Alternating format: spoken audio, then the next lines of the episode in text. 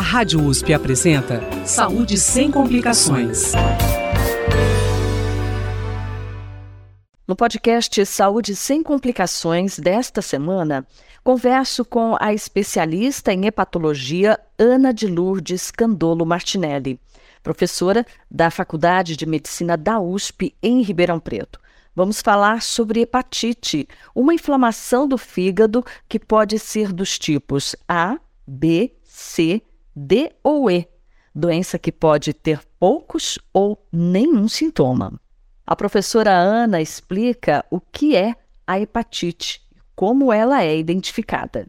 A hepatite é um termo bastante amplo que significa inflamação do fígado e habitualmente ela é identificada ah, na ou na grande maioria das vezes por exames laboratoriais. Alguns uh, pacientes têm sintomatologia, mas nem todos. Por isso, como você disse, muitas vezes ela é silenciosa. A especialista falou dos sintomas que a doença apresenta. Os sintomas das hepatites, e aí nós vamos falar muito das hepatites virais, porque elas são uh, relativamente frequentes dentro desse espectro das hepatites.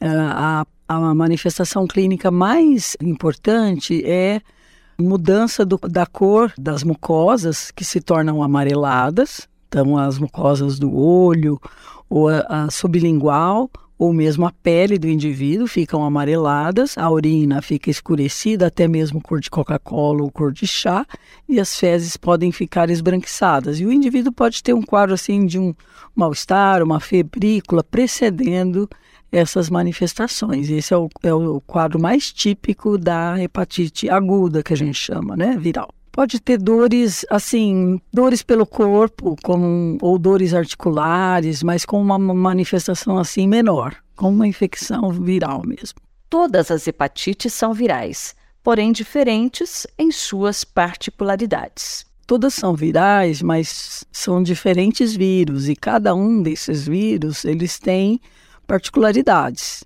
particularidades em relação à sua estrutura genômica, particularidades em relação à forma de transmissão, de infecção e também de manifestação clínica e resolução do quadro. Ana também falou das formas mais comuns de transmissão da hepatite. Hepatite A e a hepatite E, elas são transmitidas que a gente chama de transmissão fecal oral, né? Então alimentos contaminados ou água contaminada ou a, a transmissão interpessoal. Enquanto a hepatite B e C e a D, que vem junto com a B, né? A hepatite D, a delta, a transmissão é principalmente parenteral, então é sangue, fluidos, secreções. Então essas uh, são as formas mais comuns de transmitir a doença. O diagnóstico é feito através de exames laboratoriais. Para o diagnóstico, então, assim, quando o fígado fica inflamado, as enzimas que são produzidas dentro da célula do fígado, elas caem na circulação, porque o, o, a célula está lesada, está inflamada, e há um aumento dessas enzimas, que a gente chama de enzimas hepáticas, que é mais conhecida por TGO, TGP. Então, elas aumentam, mostrando que o fígado está sendo agredido. Como eu disse, a, a cor da pele amarelada ela traduz um aumento de um pigmento que é a bilirrubina, que normalmente é metabolizado e excretado como uma função do fígado. Então, o fígado são capta a bilirrubina e uh, metaboliza e elimina na bile. Se o fígado está inflamado, ele perde essa função e a bilirrubina, que é esse pigmento amarelado, fica circulando no sangue e, e dá cor, então, a, a amarelada à pele e às mucosas. Então, se nós dosarmos as bilirrubinas no sangue, elas estarão aumentadas também. E, finalmente, o diagnóstico específico. Nós temos sorologias específicas por, para o vírus A, para o vírus B, o C, o E, o D. E uh, não só sorologias, que é o anticorpo que o nosso sistema imunológico produz, mas também nós temos testes que detectam diretamente o vírus circulante no nosso sangue. Os sintomas entre os tipos de hepatites A, B, C, D e E são sempre muito semelhantes, o que exige maior atenção do médico. Os sintomas são muito semelhantes. O que acontece é que a maioria dos indivíduos é assintomática ou tem sintomas totalmente inespecíficos. Que uh, se o médico não estiver pensando nessa possibilidade, passa como um mal-estar, uma gastroenterite ou um, uma virose, porque a maioria do, do, do, dos quadros, realmente, a fase aguda, ela é, ela pode ser assintomática ou com poucos sintomas que uh, mostram que o fígado está comprometido. A professora Ana explicou também como é o tratamento da hepatite. Depende do tipo do vírus. Então, se for o, o para hepatite B, existe tratamento específico em que a droga ela interfere no ciclo de replicação de, do vírus, ou a forma como o vírus se multiplica.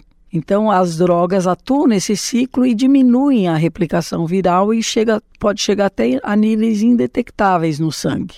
Entretanto, não há cura da doença. O indivíduo tem que ficar usando a medicação praticamente por toda a vida, porque é a forma de controlar a infecção. Já para a hepatite C, Existem drogas que também interferem no, no ciclo replicativo ou no ciclo de multiplicação do vírus. Entretanto, ele é um vírus diferente, que a gente chama de RNA viral.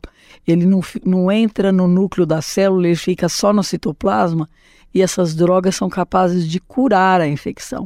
Hoje nós, assim, nós temos uma revolução no tratamento da hepatite C, em que mais de 90% dos indivíduos se curam da hepatite C, com um tratamento relativamente curto, de 12 semanas, na maioria das vezes, com drogas usadas uh, por via oral. Então, essa foi uma revolução muito grande na hepatite C. Então, independente da fase em que o indivíduo esteja, se ele está numa fase inicial, se ele está numa fase uh, avançada da doença, ele pode receber o tratamento e ele pode se curar da infecção.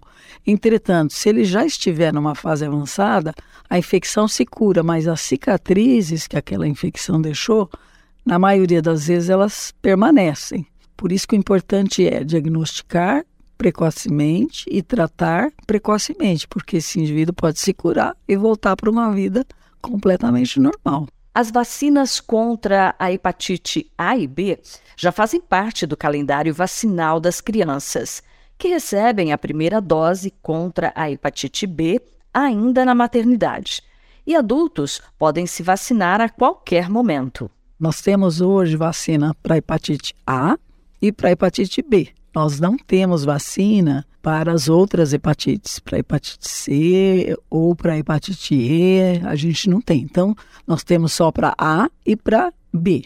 Para hepatite A e para hepatite B já está no calendário vacinal das crianças. Uhum. Então, elas uh, já recebem, para hepatite B, já recebem a primeira dose já na maternidade. E depois ela complementa, são três doses.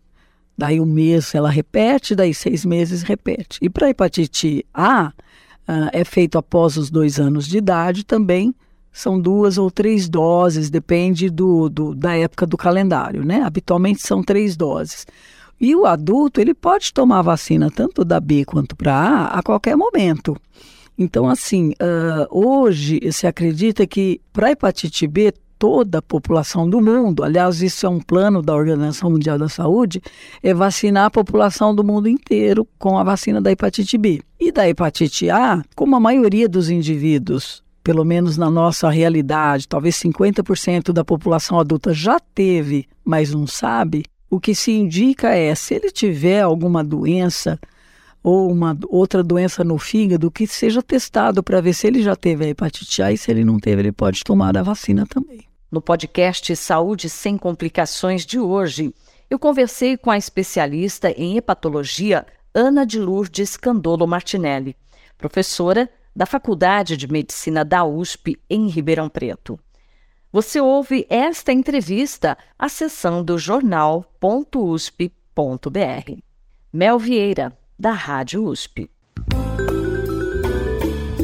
Saúde sem complicações